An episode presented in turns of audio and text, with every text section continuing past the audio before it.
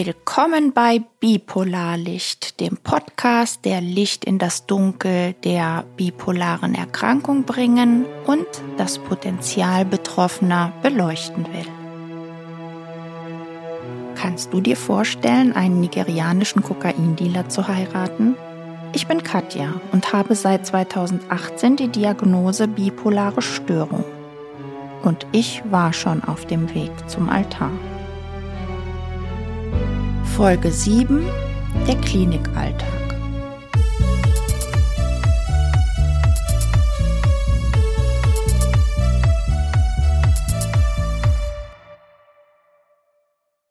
Nach den zehn Tagen bin ich dann auf die offene Station verlegt worden. Das war die Privatstation.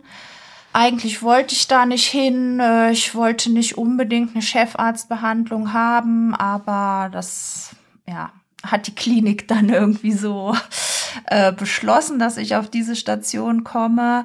Und für mich war das erstmal gut, weil ich eine sehr nette Zimmernachbarin hatte diesmal die war auch nicht in einer Depression, die war mehr in so einem agitierten Zustand. Also agitiert bedeutet, dass sie so von innerer Unruhe getrieben war. Die war ganz viel unterwegs, immer zu Hause und shoppen und konnte insofern mit mir auch besser umgehen als jemand, der irgendwie in einer tiefen Depression steckt. Ähm, und ich hatte das Zimmer oft für mich alleine. Außerdem war sie so in meinem Alter, äh, auch Lehrerin und eine sehr sympathische Frau. Insgesamt habe ich mich auf der Station aber nicht besonders wohl gefühlt, weil auf dieser Station eben alle Krankheitsbilder zusammengewürfelt waren und ich mit meiner immer noch manischen Stimmung da ehrlich gesagt gar nicht reingepasst habe weil viele der Patienten schon sehr alt waren, depressiv, zum Teil dement. Und äh, ich bin dann da rumgeflippt, ne? Also und auch so ähm, dieses Gefühl, ich muss das, was ich auf der geschlossenen erlebt habe, da irgendwie ja noch so loswerden, habe ich mich echt so ein bisschen ja, unsozial auch verhalten. Also das heißt zum Beispiel ähm, habe ich jeden Abend das Bad in Beschlag genommen. Es gab ein Zimmer mit einer Badewanne, wo ich mich dann reingelegt habe. Musik volle Pulle aufgedreht habe, geraucht, Kerzen angezündet, was natürlich alles nicht geht, ne? Weil da ja auch Feuermelder angeblich drin sind, hat aber keiner funktioniert. Und ähm, ja, ich bin dann immer noch da rumgelaufen, habe jeden angequatscht. Also die Angehörigen fanden das total nett, dass da einer ist, der ein bisschen lebendiger ist ne? und sich nicht so in sich zurückzieht und vor sich hin vegetiert. Aber ja, mit den Mitpatienten konnte ich halt echt sehr wenig anfangen.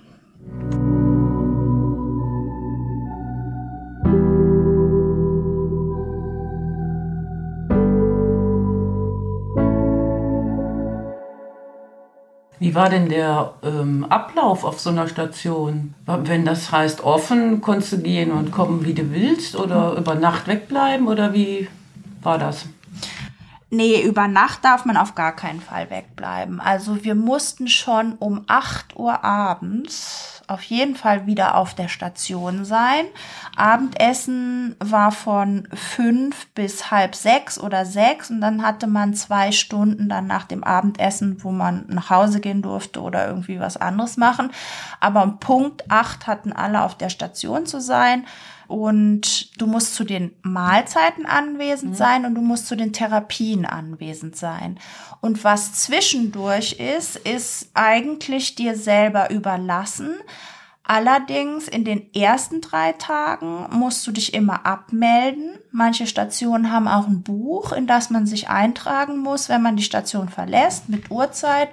Und dann eben auch, wenn du wiederkommst, musst du dich wieder eintragen, damit das Personal und die Ärzte sehen, dass du absprachefähig bist. Und nicht, wie ich halt beim ersten Mal dann auf einmal verschwindest und keiner mehr weiß, wo du bist.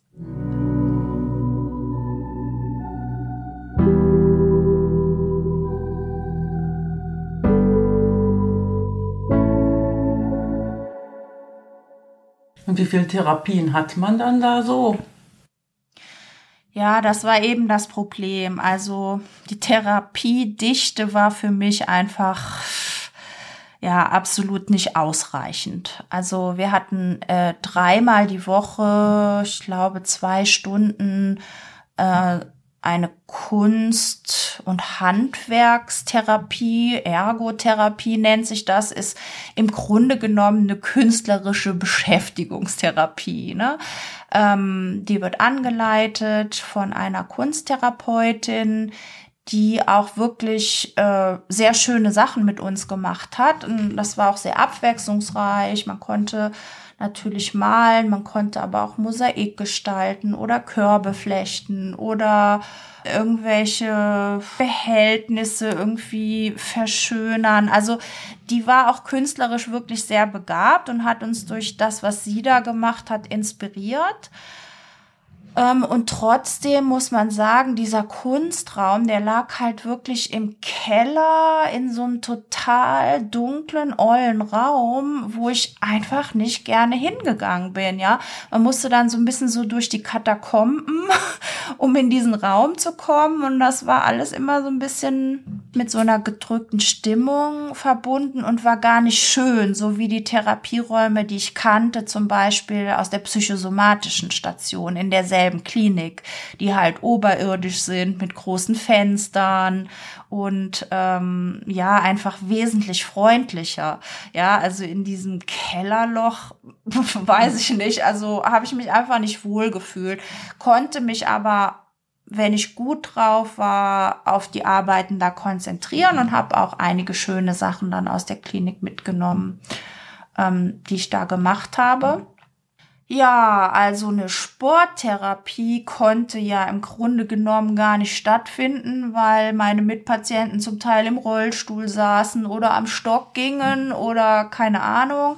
Das heißt, das sah dann zum Teil so aus, dass man sich auf Stühlen gegenüber saß und Luftballons zugeworfen hat, so ungefähr, ja oder mit äh, Riesenbällen irgendwelche Kegel umgerollt hat. Also da fühlt man sich einfach in meinem Alter und in meiner Mobilität noch schlechter, wenn man halt solche Therapien da machen muss. Dann fühlte ich mich mehr wie so eine Therapeutin für die anderen. Ja, weil ich mit denen dann wenigstens so ein bisschen irgendwas gemacht habe während eben auf der psychosomatischen Station tatsächlich auch äh, Badminton und Tai Chi und äh, Walken und so angeboten wird, weil da halt mehr jüngere Leute sind. Aber da durfte ich halt nicht hin. Ansonsten gibt's noch, ja, so Art Gesprächs- und Gruppentherapien, wo man halt einmal die Woche in Anleitung dann ein Thema eines Patienten aufgreift und mit bestimmten Methoden bearbeitet, zum Teil Rollenspiele, äh, ja, zum Teil einfach nur, also in, sagen wir mal, Gesprächsrunden. Mm, das fand ich zum Teil ganz gut. Kam immer ein bisschen drauf an, wie viel sich auch die anderen Patienten so getraut haben und beteiligt haben. Das war also freiwillig? Nein. Nein, du machst mit deinem Arzt einen Plan mit Therapien und diese Therapien musst du besuchen. Es sei denn, du hast eine Beurlaubung. Und wenn du da fehlst, ist schon Alarm. Ja, aber du könntest ja sagen, mit so vielen möchte ich meine Probleme nicht besprechen. Ich möchte lieber äh, mit einem Therapeuten das alleine ausmachen. Könnte man das sagen oder nicht? Könnte man sagen, wenn der Arzt aber meint, du, dass du von dieser Therapie profitierst, dann kann er dich trotzdem dazu verdonnern, dahin zu gehen und gibt dir halt mit, äh, dass du nicht unbedingt sprechen musst, mhm. aber zuhören und dran teilnehmen musst. Okay. Mhm. So, da wird jetzt keiner gegen seinen Willen gezwungen, irgendwie so einen Seelenstrip zu machen mhm. vor anderen, aber im Laufe so einer Therapie, äh, ja, werden die meisten dann eine Problematik von sich da irgendwie darstellen. Und meistens sind das nicht die tiefer gehenden, ja. Dann hat man einmal die Woche ein Einzelgespräch mit seinem Therapeuten und eins mit seinem Arzt, also Psychiater. Und ich glaube zweimal die Woche Visiten morgens. Und diese Visiten ziehen sich über Stunden. Also da sitzt dann das ganze Team, Chefarzt, alle Ärzte der Station, die wichtigsten Therapeuten und Pfleger, also sechs Leute in einem Zimmer, sieben, acht, je nachdem. Und die Patienten werden nacheinander reingerufen.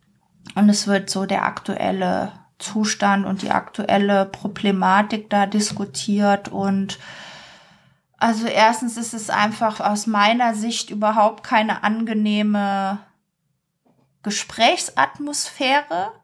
Ja, weil eigentlich spricht dann der Chefarzt mit einem, während alle anderen nur zuhören, Notizen machen oder sonst irgendwie was. Und zum Teil kennt man die Leute gar nicht, die da drin sitzen. Wie im Abitur.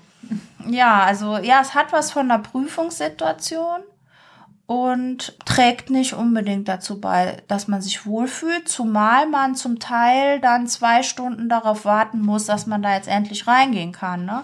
Es gibt halt Listen und es gibt aber keine Zeitabläufe, beziehungsweise wenn, dann verschieben die sich halt dauernd.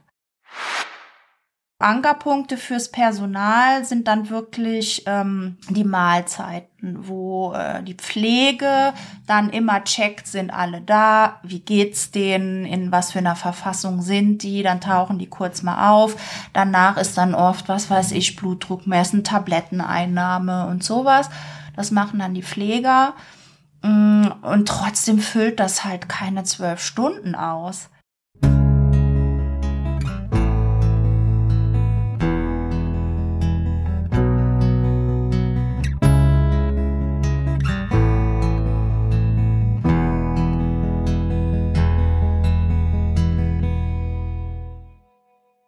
Also es gibt wahnsinnig viel Leerlauf auf den Stationen und in den ersten Wochen konnte ich halt nicht lesen, ich konnte keine Musik hören, ich konnte mich nicht konzentrieren. Ich war so völlig meinen Gedanken und meinen Ängsten und meinen Erlebnissen ausgeliefert. Und das in Zusammenhang mit den Medikamenten hat mich schon dann so runtergeholt, auch aus diesen manischen, sag ich mal, Höhen. Also dieses stupide, diese komplette Unterforderung jetzt intellektuell und auch so an menschlicher Ansprache. Also ich hatte einen wirklich guten Arzt, nur wegen dieses Arztes bin ich da geblieben und das Pflegepersonal im Allgemeinen war wirklich super nett, super bemüht, aber halt überarbeitet, unterbesetzt und eigentlich immer am Limit. Die haben wirklich alles getan, dass wir das nicht zu spüren bekommen haben, aber da sind lauter hochsensible Leute, die das halt mitkriegen, ja. Und äh, ich bin dann im Zweifelsfall eine, die nicht hingeht, um nicht noch mehr zu nerven. Und das soll ja eigentlich so auch nicht sein, ne? Denn wenn ich in seelischer Not bin, ist Rücksichtnahme auf das Pflegepersonal jetzt das Letzte, was da irgendwie angezeigt ist. Spontane Gespräche jetzt mit Pflegern, Therapeuten, Ärzten war ganz schwierig. Also es hatte einen ganz normierten, stupiden Ablauf und man hatte da seinen Plan und den ganzen Leerlauf.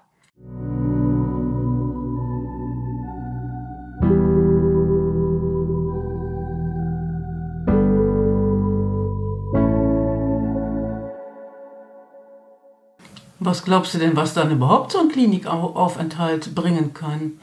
Das kannst du auch zu Hause haben. Leerlauf kannst du auch zu Hause haben. Ja, natürlich. Im besten Falle kann man in einer Tagesklinik so eine Mischung daraus machen. Ne? Aber für mich waren Klinikaufenthalte äh, in dem Sinne wichtig, dass sie auch einen Schutzraum bieten. Jetzt zum Beispiel vor dem Arbeitgeber. Also, dass du ganz klar einfach im Krankenhaus bist und ein Attest dann hast, mhm. äh, dass du in stationärer Behandlung bist. Das ist halt einerseits für mich immer so eine wichtige Statusgeschichte gewesen, ja, dass ich immer gedacht habe, mit einer psychischen Erkrankung kommt man so schnell in den Verdacht, äh, ja, blau zu machen das halt so eine Tagesklinik, zu der man dann äh, morgens hinfährt und nachmittags ist man wieder zu Hause und geht ins Kino und läuft in die Stadt und so weiter, einfach nochmal anders rüberkommt, als äh, wenn man stationär ist. Und in diesem Fall hatte ich ja auch Angst, alleine zu Hause zu sein weil ich ja eben die Befürchtung hatte, dass da eingebrochen wurde, dass die Wohnung irgendwie vielleicht überwacht wird. Also ich hatte wirklich große Ängste, nach Hause zu gehen. Also das war eine 120 Quadratmeter Wohnung, in der ich dann alleine war mit den zwei Katzen, die ich noch hatte. Die musste ich natürlich versorgen. Also solange ich in der geschlossenen war, hat meine Freundin das übernommen. Aber als ich dann in die offene Station kam, konnte ich ja innerhalb von zehn Minuten nach Hause gehen von der Klinik ähm, und habe mich aber nie wohl gefühlt. Habe immer wieder trainiert. Also bin dann nach dem Abendessen nach Hause, habe dann ein bisschen Fernsehen geguckt oder habe dann da geduscht, weil es in der Klinik so furchtbar war und hatte aber einfach immer Ängste, Nöte. Also ich musste mich dazu zwingen zu Hause zu sein. Ich hatte keinen Platz, an dem ich mich gut gefühlt habe.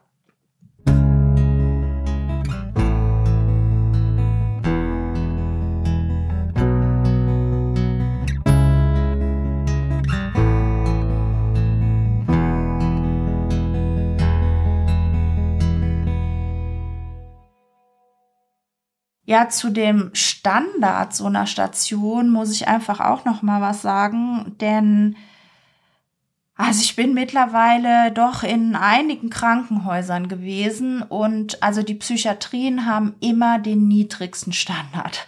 Also ich war noch nie in der Privatpsychiatrie, aber halt in ja, verschiedenen Privatstationen, in Unikliniken oder eben hier in städtischen Kliniken. Und im Grunde genommen gibt es auf so einer Station ein Einzelzimmer ansonsten Doppelzimmer, von denen aber nur zwei ein Badezimmer mit dran haben und vielleicht noch eins eine Toilette und ansonsten muss man zur Toilette über den Flur, zur Dusche über den Flur und im Grunde genommen ist die Privatsphäre gleich null. Wie in der Jugendherberge. Ja, kann man sich so vorstellen, nur dass es da allen schlecht geht. Also man nicht Urlaub macht und irgendwas besichtigt, ne? Und wenn du jetzt die letzte Nulpe auf dem Zimmer hast, was machst du denn dann? Wenn dir deine Zimmernachbarin so auf den Keks geht, dass du äh, überhaupt nicht mehr zur Ruhe kommen kannst, gibt es denn da die Möglichkeit, dass da verlegt wird? Also in größten Notfällen ja. Mhm. Ich hatte einmal in einem Klinikaufenthalt wirklich eine psychotische Zimmernachbarin, die nachts dann durchs Zimmer gegeistert ist, gegen meinen Nachttisch gelaufen und so weiter und ich konnte dann gar nicht mehr schlafen. Ähm, da wurde ich tatsächlich auch mal verlegt. Also das kommt vor. Meistens musste es aber aushalten. Das war für mich selten ein Problem. Ja, die Zimmernachbarn sind im Grunde genommen rücksichtsvoll miteinander umgegangen. Gerade wenn beide depressiv sind, zieht sich jeder so in seine Welt zurück und das mit den Absprachen, das hat funktioniert. Also es war viel mehr einfach so dieses Gefühl, man kann nicht alleine sein. Jederzeit kann Pfleger ins Zimmer kommen oder ein Angehöriger oder eben der äh, Mitpatient oder die Mitpatientin, ja, der Rückzugsraum ist nicht da. Und natürlich hatte ich eigentlich den super Vorteil, dass meine Wohnung ja nah war. Auch ein Grund, warum ich halt in dieser Klinik geblieben bin. Aber in der Wohnung habe ich mich nach den Vorfällen einfach nicht gut gefühlt. Und äh, ja, weil da ja dann auch alle weg waren. Ne? Meine Mitbewohnerin war nicht mehr da.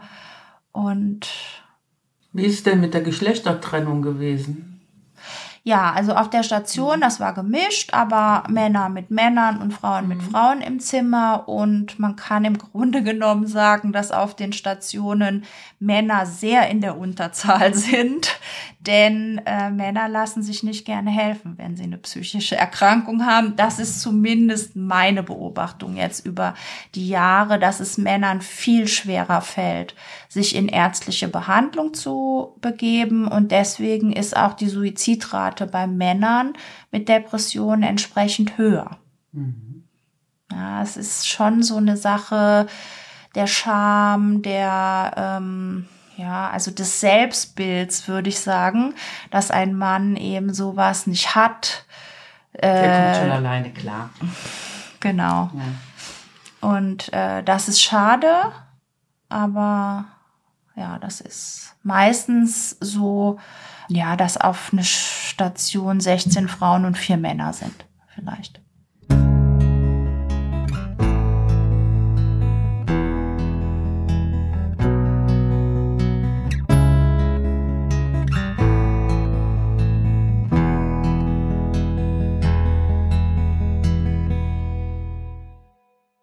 Aber da läuft nie was, oder?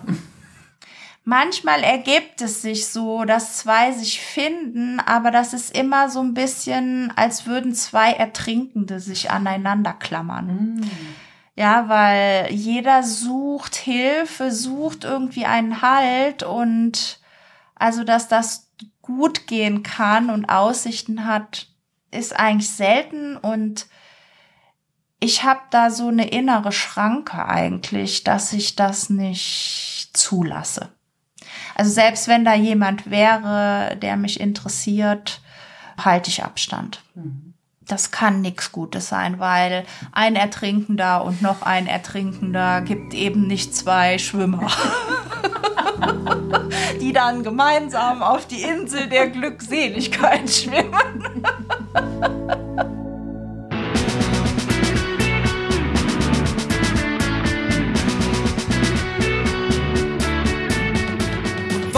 aus mir spricht, ist mein Bipolarlicht. Das Bipolarlicht wird produziert von Katja Höger im Rahmen der Selbsthilfegruppe Bipolar Karlsruhe mit Unterstützung von Michael Wagner und Ute Bausch.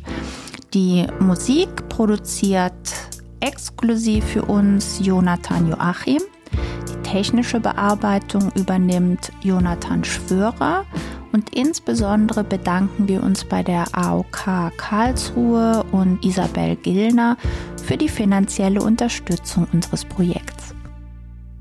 Mein Mund spricht in zwei Sprachen, mein Herz schlägt in zwei Phasen, meine Straßen sind im Dunklen und im Licht.